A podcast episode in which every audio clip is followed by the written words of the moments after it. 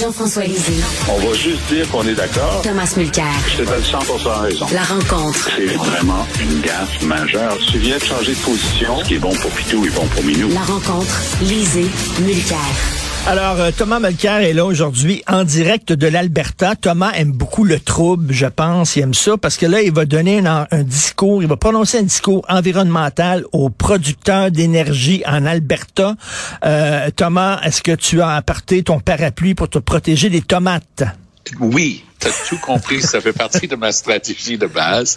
Mais en fait, euh, je vais être avec euh, Brad Wall, l'ancien premier ministre de la Saskatchewan qui est quelqu'un que j'apprécie. Et j'étais hier soir justement en réunion euh, informelle avec tous les producteurs euh, d'électricité d'Alberta et qui sont en plein mouvement en ce moment. Ils doivent convertir du charbon vers le gaz naturel comme transition, puis éventuellement vers des énergies propres et renouvelables. Et je ne sais pas pourquoi, mais je suis le gauchiste qu'il tolère, en plus que je viens du Québec. Alors voilà. Oh boy! Je, je fais partie de cette conférence aujourd'hui. Mais la bonne nouvelle, c'est que je dis exactement la même chose ici que je dis dans mes chroniques quand j'écris sur l'environnement et dans mes cours universitaires. Mais c'est le fun parce que si on on n'échange pas, si on n'a pas de dialogue, ben il n'y a rien qui peut avancer. Alors, un, Québécois de gauche, écolo, Ben voilà. euh, à moitié francophone, en Alberta. J'espère que tu as ton armure avec toi. Euh, ben voilà.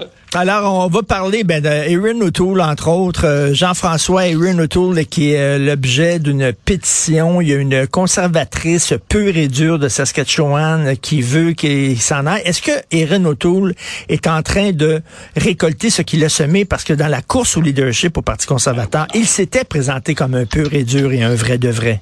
Et Jean-François. ensuite, euh, ensuite, pendant l'élection générale, il, a recentré complètement son discours.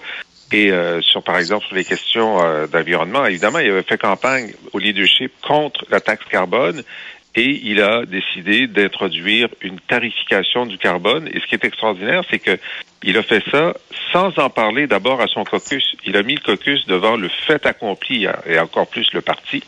Et ensuite, sur la question de- du contrôle des armes à feu, alors que c'est une des, euh, des, des positions centrales du parti, euh, il a dit en pleine campagne électorale, il a changé de position en disant que euh, toutes les armes qui étaient interdites par les libéraux le seraient aussi par un, un gouvernement conservateur. Alors, faut pas.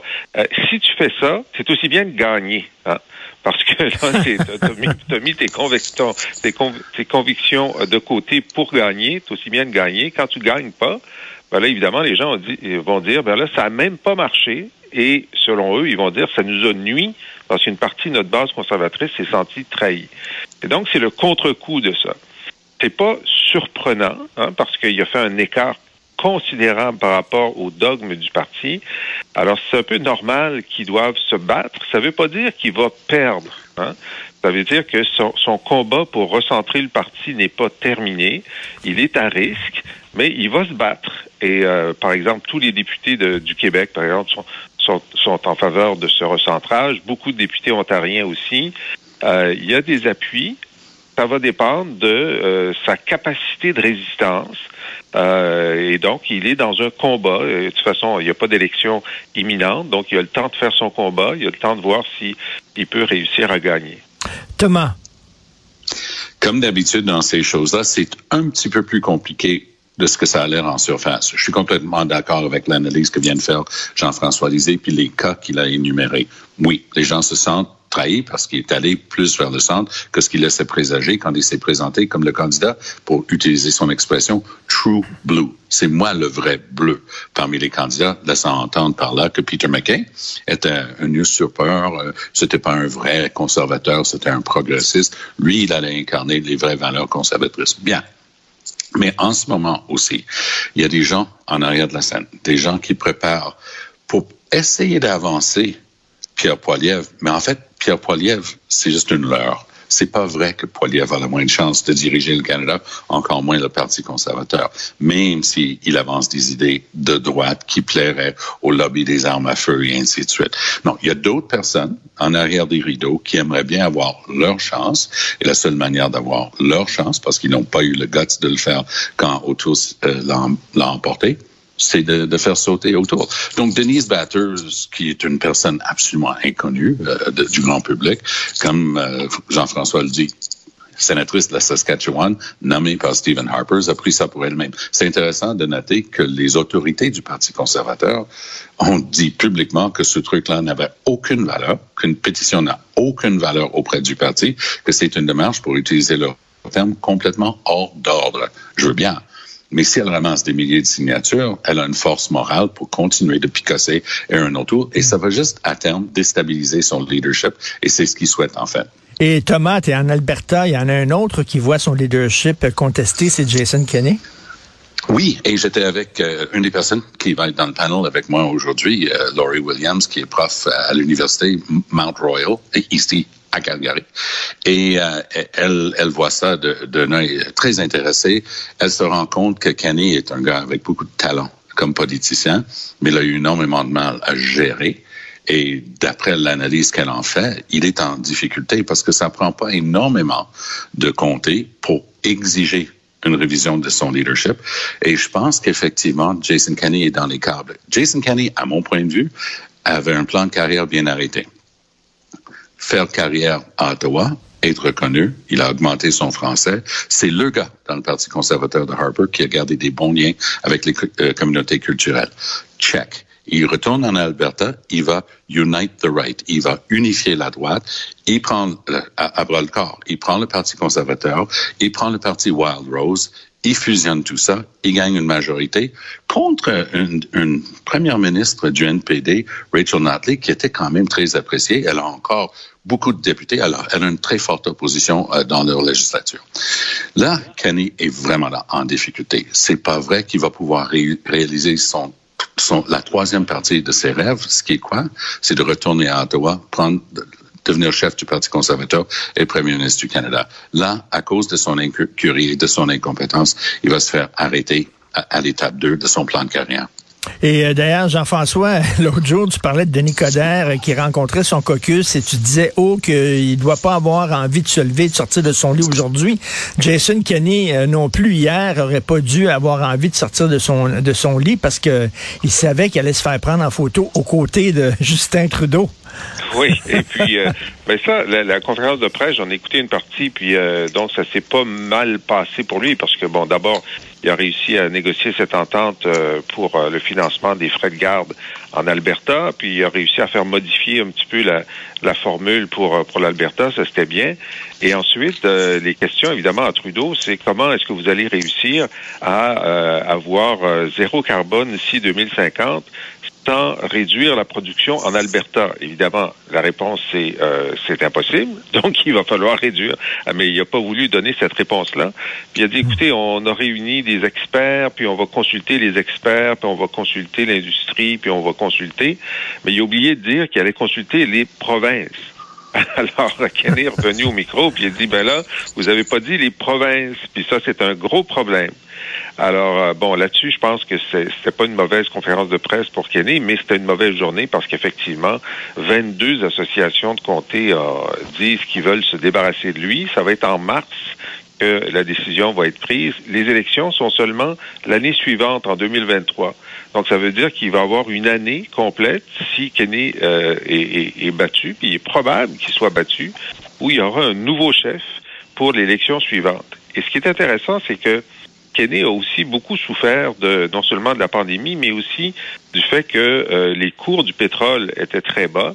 Et donc, euh, il y a eu euh, l'annulation aussi du, du, pipeline aux États-Unis a fait en sorte qu'il y a un investissement important qui avait déjà engagé de, de 2 à 3 milliards de dollars qui est perdu. Mais là, les cours du pétrole sont en hausse. Oui. Et en ce moment, en Alberta, euh, des nouveaux investissements se remettent en ligne, euh, les, les, rentrées de fonds sont plus importantes. Donc, le futur premier ministre qui va remplacer Kenny va être dans une situation beaucoup plus confortable économiquement, mais ce ne sera pas du tout de sa faute. Ça va être grâce aux marchés mondiaux du pétrole. Euh, Tom, euh, on va parler maintenant du militaire. Tu trouves qu'on devrait s'attendre, bien sûr, à des excuses officielles? Oui, Anita Anand, qui est notre nouvelle ministre responsable de la Défense nationale, s'avère une femme redoutable. Elle, a pris le pouls de la, situation. Elle est en train d'exiger que le, le, le, militaire canadien et le gouvernement du Canada s'excusent de n'avoir rien fait de sérieux, malgré des plaintes sérieuses, étayées, soutenues, qui ont été faites par des femmes dans le militaire canadien. Donc, si on veut tourner la page, c'est un peu comme Harper a fait. Harper, on le blâme de tous les maux du monde, les maux de la planète.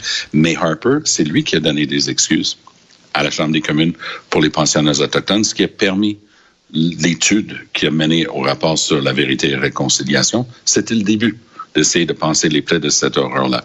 Idem dans le militaire. Il faut commencer quelque part. Le fait de mettre une femme était un bon move de la part de M. Trudeau.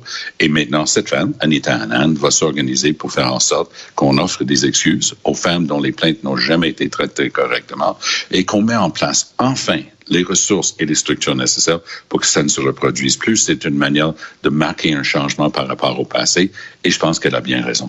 Jean-François, euh, dans la presse plus, il y a un dossier très intéressant sur la sécurité des élus. Eh On dit que la sécurité des élus est préoccupante. Il y a eu plusieurs menaces en ligne, bien sûr. Il y a même eu des incidents violents. On pense au Royaume-Uni où il y a un député conservateur qui a été assassiné. Donc, qu'est-ce que tu en penses, toi, comme euh, chef du euh, PQ? Est-ce que tu étais l'objet de menaces? Ben, c'est sûr qu'on on avait toujours un, niveau de, de, de, menace, mais euh, rien de très grave. Mais moi, ce que, ce que j'apprends en lisant le texte de la presse ce matin, c'est que les ministres, bon, d'abord, la situation au Québec, c'est que tous les ministres ont en tout temps un garde du corps qui est aussi un constable. Hein. Donc, euh, il a son arme, il est, il est entraîné pour faire euh, pour faire euh, de, de, de, de, la sécurité euh, en tout temps. Et les chefs de l'opposition ont aussi un constable qui est à la fois chauffeur et garde du corps. Et là, j'apprends que les ministres fédéraux, lorsqu'ils sont dans la capitale, ils ont ce type de protection, mais lorsqu'ils sont pas dans la capitale, exact. ils n'ont pas cette protection mmh. Et parfois conduisent leur voiture eux-mêmes. Mais ça, j'apprends ça et je suis ouais. atterré d'apprendre ça. Ben voyons donc. Tu savais ça, Écoute, Je l'ai vécu. Et à mon époque, quand j'étais chef de l'opposition officielle à Ottawa, après l'attentat terroriste, il y avait des gens devant ma résidence officielle. Le lendemain, j'ai appelé la GRC. J'ai dit, j'ai zéro protection. Et ils m'ont dit, ben oui, mais ça fait pas partie de notre mandat. Au revoir. Et ils m'ont raccroché au nez. Ben voyons. non, non, il y avait zéro et euh, ils, ont, ils, ont, dit non, on voit pas de danger, euh, on, on fait rien. Donc il faut qu'il y ait les ressources pour ça. Puis je pense que Champagne a raison de le soulever parce qu'il y a quelque chose qui a changé et qui s'est aggravé, je dirais même depuis les quelques années que j'ai quitté comme chef euh, du NPD. C'est l'apocalypse des zombies qui sortent des ordinateurs. C'est-à-dire qu'à l'époque, c'était juste des méchancetés, des bêtises, des gros mots, des menaces en ligne. Mais maintenant, les zombies sortent. Ils sont dans la rue. Ils ont compris, un peu comme un enfant qui joue à des jeux violents tout le temps et qui s'en va sacrer une volée à un voisin, parce que c'est ça qu'il a appris en jouant à ces jeux de violence. Euh, ils sont en train de sortir. Ils disent, ben non, non seulement je peux te crier des bêtises, mais je peux te garocher de la garnade. Je peux commencer à m'attaquer à toi. Ils doivent prendre la mesure de ces réelles menaces pour les, les chefs de parti. Déjà, le fait que les chefs de parti aujourd'hui ont une certaine protection, c'est très bien. Mais Jean-François a raison. À Québec, ce sont des constables spéciaux. Ce sont des, euh, gens qui sont dans le même syndicat, par exemple, que ceux qui, sont aux tribunaux. Euh, ou dans, dans les palais de justice, donc ou dans les prisons, ils ont donc le droit de port d'armes. Mais à Ottawa, à moins que ça aussi, ça a changé, mais sauf erreur de ma part, à Ottawa, ils n'ont pas de port d'armes.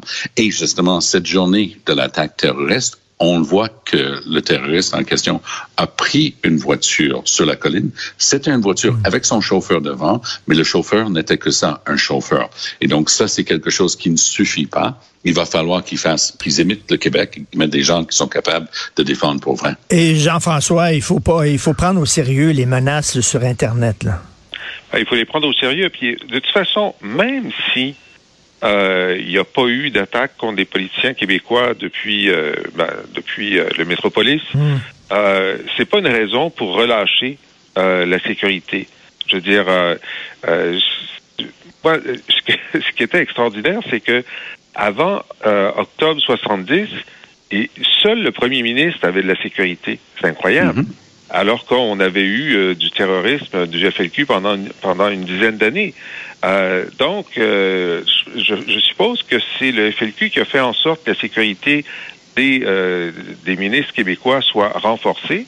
Et je comprends pas que dans le reste du Canada, ça n'a pas été la même chose. J'espère qu'on n'attendra pas euh, qu'il y ait un, un, politicien assassiné comme en Angleterre pour euh, se réveiller exact. et euh, les protéger, parce qu'avec avec la pandémie, Exactement. là, ça devient complètement fou, l'agressivité des antivax, entre autres. Merci beaucoup, messieurs, Allez, Thomas et Jean-François. On se reparle demain. Bye.